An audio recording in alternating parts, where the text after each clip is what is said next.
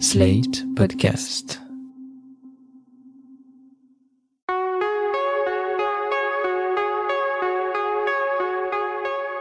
Je m'appelle Thomas Messias, je suis un homme blanc, cisgenre, hétérosexuel, et les masculinistes comme Andrew Tate me dépriment. Vous écoutez Mansplaining épisode 110, Andrew Tate, le pire des mascus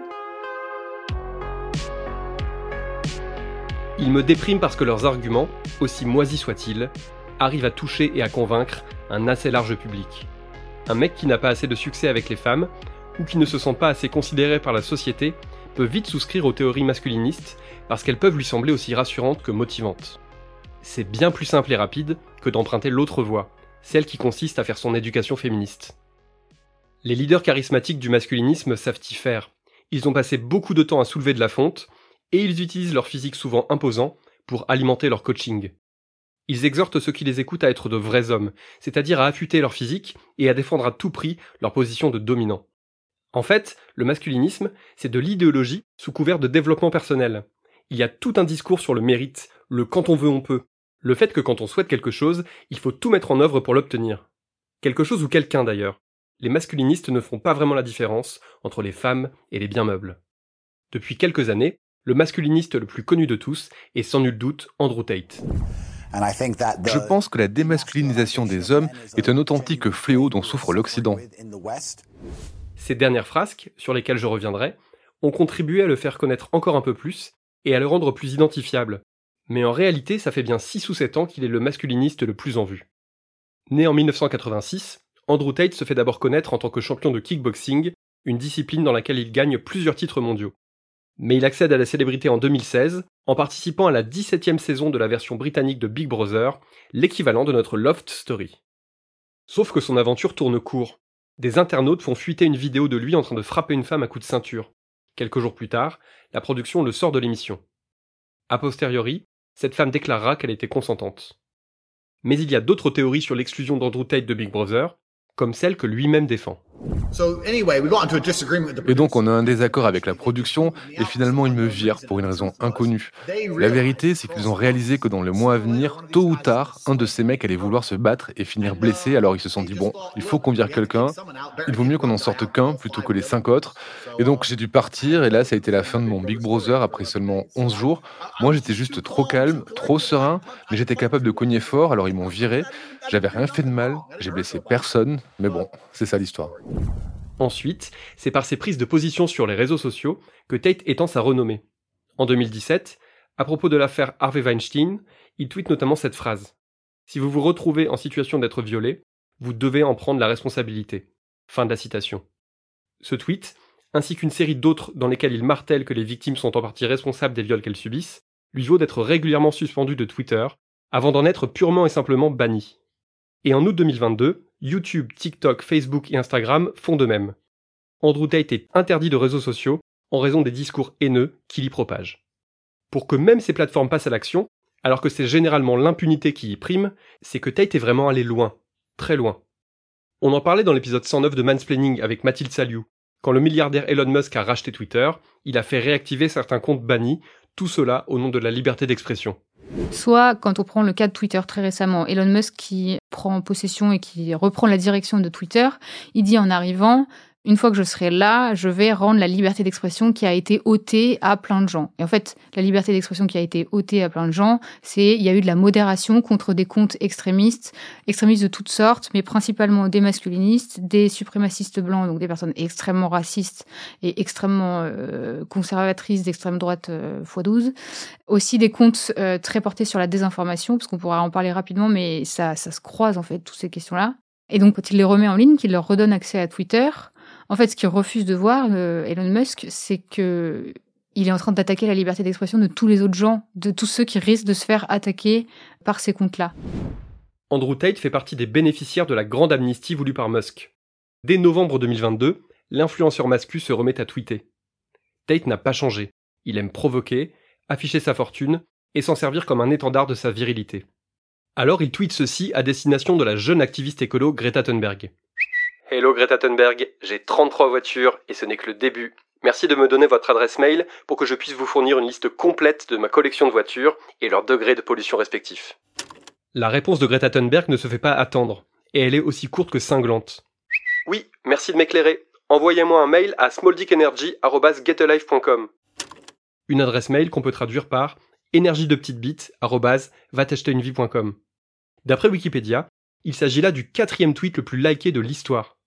À propos de cette réponse, et si vous vous demandez si on peut être féministe et traiter un homme de petite bite, je vous invite à aller lire l'article signé Chloé Thibault pour Simone Media, dans lequel elle se posait justement la question, et dans lequel je lui donne brièvement mon avis. Je vous mets tout ça en description de l'épisode. Je ne résiste pas à l'idée de partager avec vous la réponse de Tate. How dare you? Comment oses-tu? Une femme a osé lui répondre en égratignant sa virilité au passage, et voilà notre leader masculiniste, tout choqué. Finalement, pour tenter de se donner une contenance, il poste ensuite une vidéo de deux minutes dans laquelle, fumant le cigare en peignoir, il développe son discours avec autant de bêtises que de délectation. J'en veux même pas à Greta. D'abord parce qu'elle réalise pas qu'elle a été programmée, elle réalise pas qu'elle est une esclave de la matrice. On peut d'ailleurs se demander comment Andrew Tate a fait pour devenir aussi riche. Posséder des dizaines de voitures de luxe, pour moi ça n'a absolument aucun intérêt, mais c'est évidemment un signe extérieur de grande fortune. Eh bien les millions amassés par Tate sont à la fois dus au kickboxing, aux crypto-monnaies et à sa société de camgirls. Mais la liste ne s'arrête pas là. Depuis des années, Tate vend des formations en ligne et en premier lieu des cours de séduction, dans lesquels il déroule tout son discours masculiniste, et où il encourage les hommes à s'inspirer des pick-up artistes, ces professionnels de la drague autoproclamés qui considèrent les femmes comme des cibles pures et simples. À ce sujet, je ne vous répéterai jamais assez de lire l'ouvrage de l'anthropologue Mélanie Gourarier, Alpha Mal. Mais Andrew Tate donne aussi d'autres cours. Il a fondé la Hustlers University, une école qui dispense des cours payants pour apprendre aux hommes à devenir riches.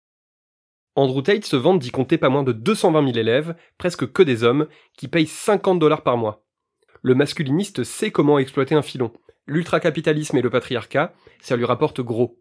Si on peut faire confiance à ces chiffres, 50 fois 220 000, ça fait quand même 11 millions de dollars. Et pas besoin de pousser très loin ses réflexions. Au contraire, son public veut juste qu'on lui dise ce qu'il veut entendre, qu'on lui file des astuces immédiatement applicables, qu'on lui donne l'impression que les dollars et les femmes sont à sa portée. Je vous conseille la vidéo du youtubeur américain CoffeeZilla, qui a payé pour suivre les cours en question, et qui nous apprend qu'en fait, bah, leur seule spécificité est d'être payant.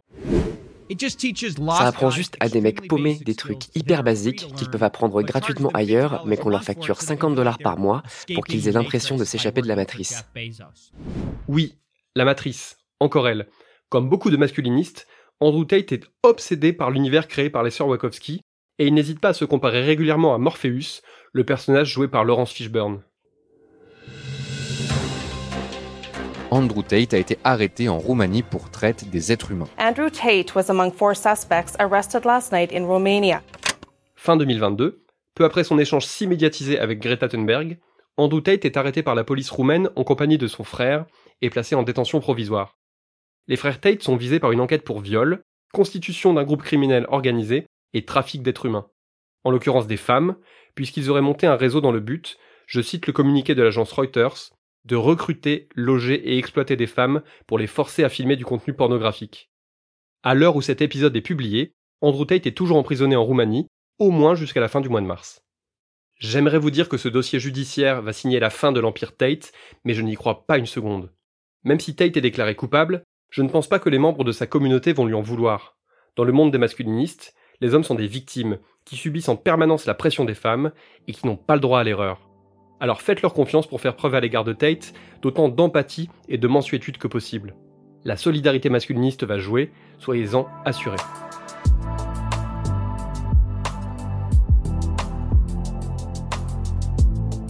À propos du masculinisme, j'ajouterais que les dangers liés à cette idéologie commencent enfin à être un peu pris au sérieux, en tout cas en France. En novembre, la MIVILUD, la mission interministérielle de vigilance et de lutte contre les dérives sectaires, a dévoilé son rapport d'activité 2021. Elle y fait entrer le masculinisme parmi ce qu'elle nomme ses sujets d'inquiétude. Je cite Les thématiques associées au masculinisme, au virilisme ou à l'antiféminisme relèvent a priori davantage d'un radicalisme idéologique, voire politique, que de thématiques d'ordre sectaire. Toutefois, l'attention de la Mivilude a été attirée sur certains groupes et individus susceptibles, par leur discours et méthodes, d'induire un lourd endoctrinement. Ceci est plutôt rassurant. Désormais, le masculinisme est surveillé épinglée comme une dérive dangereuse. Je suis totalement favorable à sa diabolisation.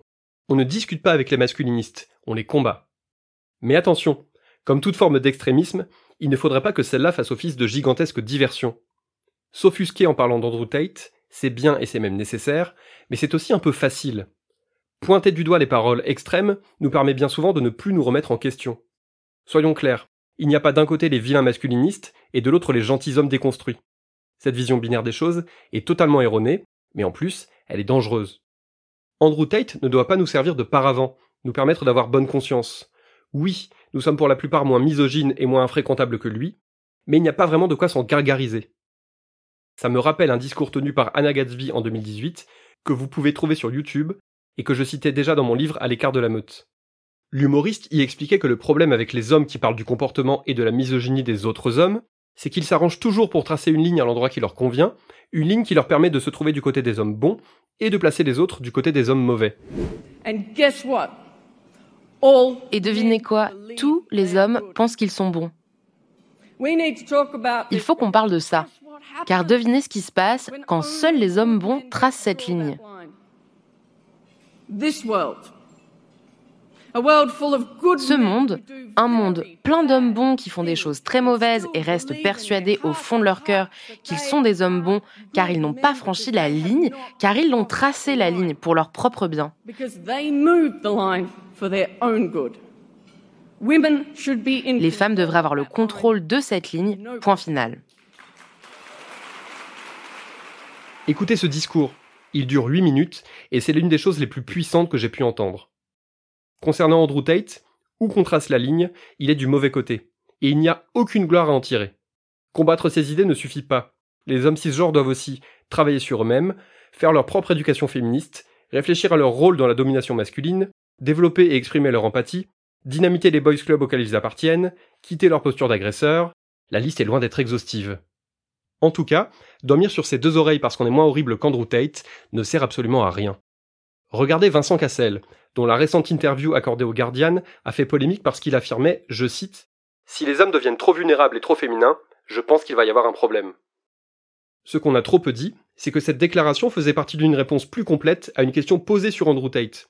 Et voilà ce que Cassel disait du leader masculiniste. Il dit beaucoup de choses qui sonnent vraiment problématiques, surtout quand on voit d'où il vient, mais au milieu de tout ça, il dit des choses qui sont réellement intéressantes, parce qu'il veut défendre la masculinité. Fin de citation. Voilà à quoi sert Tate. Il sert à ce que des mecs comme Cassel dédiabolisent le masculinisme, le rendent plus acceptable, sous prétexte qu'il ne dirait pas 100% de conneries. Se présenter comme quelqu'un de moins extrémiste que le pire des extrémistes, ça permet ensuite de dérouler des propos désespérément archaïques. Heureusement que les féministes sont désormais là pour veiller au grain, sinon le discours de Vincent Cassel passerait comme une lettre à la poste. L'existence de l'idéologie masculiniste ne doit pas autoriser n'importe qui à dire n'importe quoi. En revanche, son étude peut et doit nous aider à rendre la société moins patriarcale. Car la vision du monde de la plupart des hommes n'est rien qu'une version plus ou moins allégée du masculinisme. Ça semble choquer presque tout le monde quand Tate prône une société où les hommes choisissent leur partenaire et où celles-ci n'ont pas leur mot à dire, où les hommes ont le dessus sur leur partenaire, où ils s'en servent pour perpétuer leur lignée, où ils les dominent financièrement et où ils font ce qu'ils veulent d'elles dans la chambre à coucher. Mais c'est comme ça que le monde tourne depuis des millénaires en fait, et pas que chez les masculinistes assumés. Donc il faut les observer, encore et encore, les empêcher de gagner du terrain, mais aussi tout faire pour emmener la société vers un monde où ces valeurs-là n'existent plus, même à petite échelle. Un monde qui soit juste un peu masculiniste, c'est un monde masculiniste quand même. Il est grand temps de s'en apercevoir. C'était Mansplaining. N'hésitez pas à vous abonner au podcast sur votre plateforme favorite, à mettre des cœurs et des étoiles, et à laisser des commentaires. Vous pouvez aussi écrire à mansplaining.slate.fr ou nous contacter via le compte Instagram Mansplaining Podcast. Mansplaining est un podcast de Thomas Messias, produit et réalisé par Slate Podcast. Direction éditoriale, Christophe Caron. Production éditoriale, Nina Pareja.